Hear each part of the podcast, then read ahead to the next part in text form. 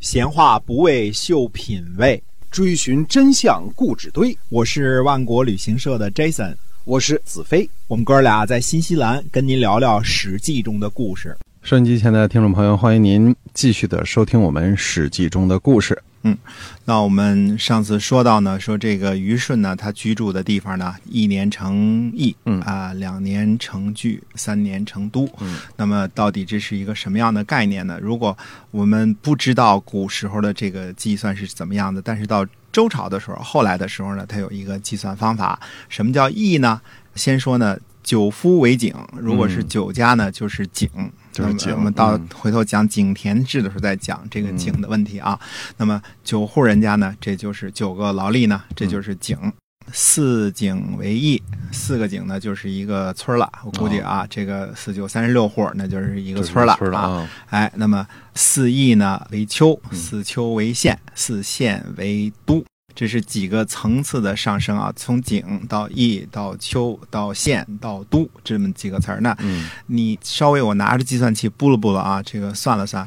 如果是一家四口来说，那也是几万人的都啊，哦到都的时候就是几万人就了，是都城这个都啊哈，哎，都城的都。那么嗯如果三年。这个虞舜住的地方呢，就能形成一个都会。嗯，嗯这种情况呢，你也可见这三年呢，绝对不是自然生长啊，自嗯自然增长。那人口再自然增长的快，它这也不可能三年 增长啊， 生殖力这太强了啊，对所以它一定是移民的结果。对，哎，从别的地方迁移过来的哎啊，，移民我们叫做用脚投票嘛，对吧？这个地点好。对，我就过来了。那我们看看来呢，这个虞舜这个人呢，首先呢，我觉得呢，他这个管理才能呢还是挺好的，他嗯可能善于呢调解人们人人和人之间的关系。对无论他种田呢，也能把这个种田的人呢搞得很和谐；打鱼呢，也能把这个打鱼的人呢搞得很和谐。哎，这个制作陶器呢，这个工艺也不错啊。是呃，那么他住的地方呢，人们都愿意跟着他一块儿住。嗯那么三年的时候呢，就能从一个从无到有的形成一个都嗯会。那么这个人呢，可见他这个德行呢，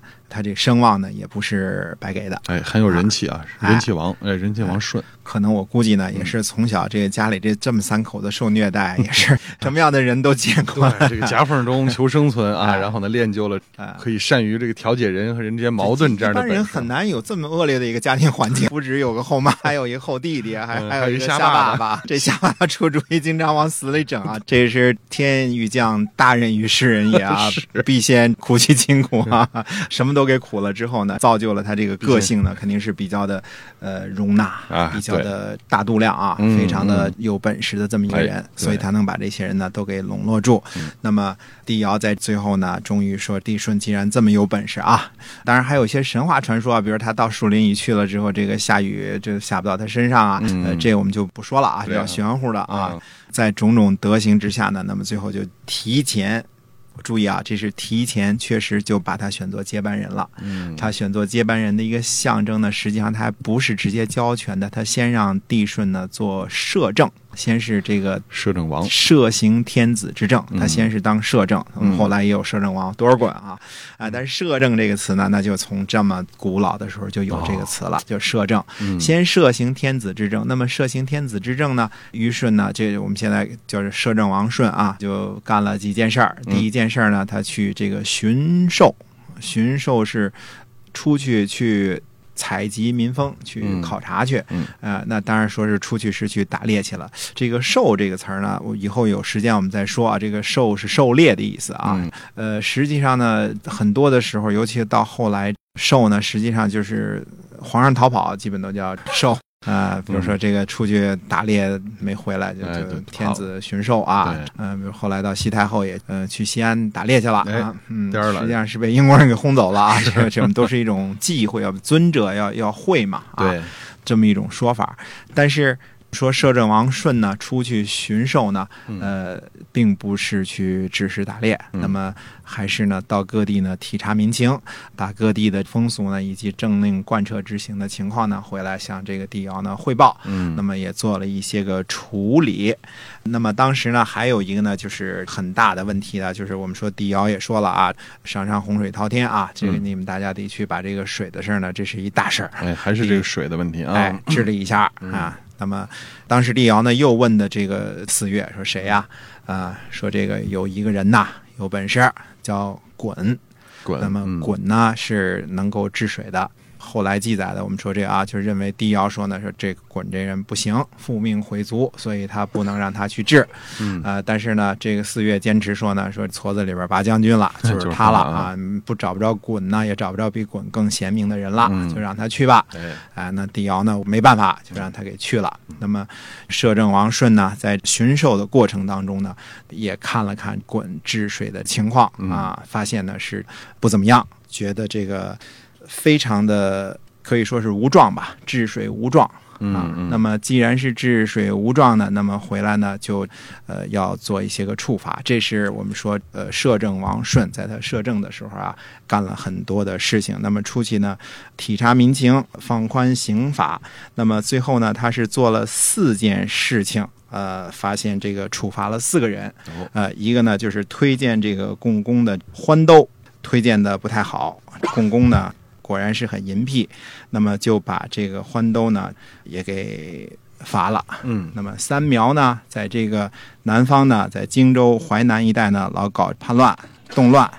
那么这个呢也是不太好的，就是也给处罚了。那么还有呢，派鲧去治水呢，呃，效果也不太好，于是呢就把这几家呢都给处理了，把欢兜呢是这个家族呢流放到崇山，变成了南蛮啊。哦，然后呢，把三苗呢流放到三危，变成了西戎，把治水不力的这个鲧呢，在羽山这个地方呢给处死了。处死了之后，把这个家族呢变成了东夷。所以，我们中国人呢，这个原来说起来，这个都是东夷、西戎、南蛮、北狄，这些都是有一些个蔑称的对这个意义在其中的啊。东夷、西戎、南蛮、北狄，你不小心住在东边呢，你就是夷。哎啊，住在西边呢就是戎啊。那么当然是不是这四 这四大家族处理的这 个，最后形成了东夷、西戎、南蛮、北狄，我们这个很难说 啊。呃，反正这些个词儿呢，像我小的时候，至少在北方的时候，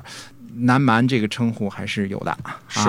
不只是金兀术管这谁叫南蛮啊， 很多北北方方人人对也这叫个什么呃南方人都叫南蛮，是有一种像经常会说住在一些个偏远地区的叫什么蛮夷之地呀，是有一种轻蔑的这个味道在里边。是的，嗯对。那你从这几个名字当中，凡是中国，所以中间之国，中原这个地方，嗯这是这是好的，啊对这是对教化的，这是嗯 civilized 的。那么是，呃，其他各个地方的东夷、西戎、南蛮、北狄，那么天下人呢，对这几个处理啊，还是非常的心服口服的，嗯觉得这个摄政王舜呢，对这几个处理呢，都是非常的不错的。那么，这种情况之下呢，就是把他功绩呢就说得非常的不错。那么他在做摄政王的时候呢，还做的什么事情呢？嗯呃，他把这个度量衡的问题给解决了。呃，我一直小时候在看书的时候都是说啊，度量衡是这个秦始皇给嗯统一的啊，统一度量衡啊对， 那后后来的时候，看到李斯那儿也哎确实李斯这个上书说要把度量衡的问题解决一下。嗯可是呢，这个事儿呢，早到摄政王舜的时候呢，就已经把这个事儿呢解决过一次了。嗯所以我们说，秦始皇呢，最多他也就是再次统一了度量衡。嗯对，它不是第一次啊。 啊，因为这这是个大事儿啊，嗯因为呃，你这个尺应该是多长？你对量步的时候你都是大小尺，这事儿没法弄，嗯是吧哎？是，你这个金是大金小金，呃，嗯买买卖是否公平？那么涉及到这个事儿呢，那还是很重要的。所以对嗯这个量器啊，多少是一斗啊，多少是一担，那这些东西呢都得说清楚了啊。是，要不然会这像这个生产啊、交易的过程中呢，会造成很多混乱啊。对呀、哎对呀、你这个单位不同于度量衡呢，嗯可是在这个摄政王舜的时候呢，就已经把这些都给那个什么了。嗯那么在所有的这些个呢，全部都搞好了之后，摄政了多年之后呢，最后终于把天下呢传给了虞舜，嗯，呃，那就是我们后来就得称他做帝舜。理顺啊，嗯，所以从帝尧到帝舜，第一次实现了。比较和平的这个权力移交，嗯呃，天子的最后呢，等到帝舜建天子位的时候呢，实际上已经是六十一岁了，啊，六十一岁呢，这个帝舜呢才代替帝尧正式的做了天子的这个位置啊。那么后来呢，我们说这个尧舜呢都是有这个让位禅让的这个功德啊对。那么后世呢，把这个事情呢称作是什么呢？称作这个二王三克。二王三克是什么意思呢？就是他表示像对前一代的啊，就是君主的这个后代呢，不把他当做臣子来看待，这个叫二王三克。二王三客的这个意思呢，就是说，比如说，呃，像帝舜对待丹朱啊，那么后来呢，还有大禹对待这个舜的儿子啊，叫商均，那么对待他们的问题呢，就是不敢把他们当做臣子，哎，那既不是天子又不是臣子，这嗯是当做一个平等的对待。到后代的时候，比如说我们到宋代的时候，柴家啊，嗯你比如为什么你说起《水浒》的时候，这个柴进啊，对为为什么会是还有很多这个叫八王，我们这个哎八戏贤剧当中王八贤王大啊，王是哎，这个为什么会有一个姓柴的老在这个皇上身边晃悠呢？哎这个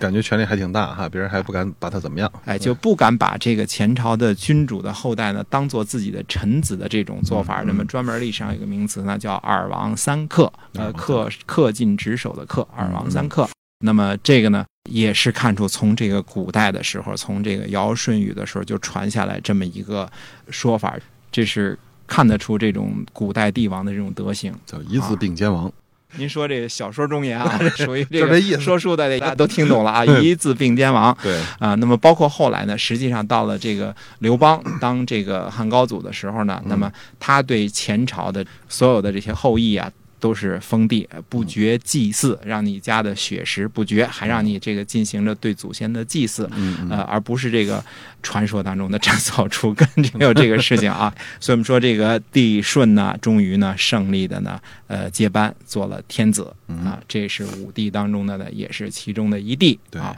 那我们下边呢再说说帝舜，呃，有时间的话再讲帝舜的故事。嗯是的，那么我们今天啊，这个史记中的故事啊，先跟您讲到这儿了。那么是由新西兰万国旅行社的 Jason 为您讲的，我们下期节目再会。再会。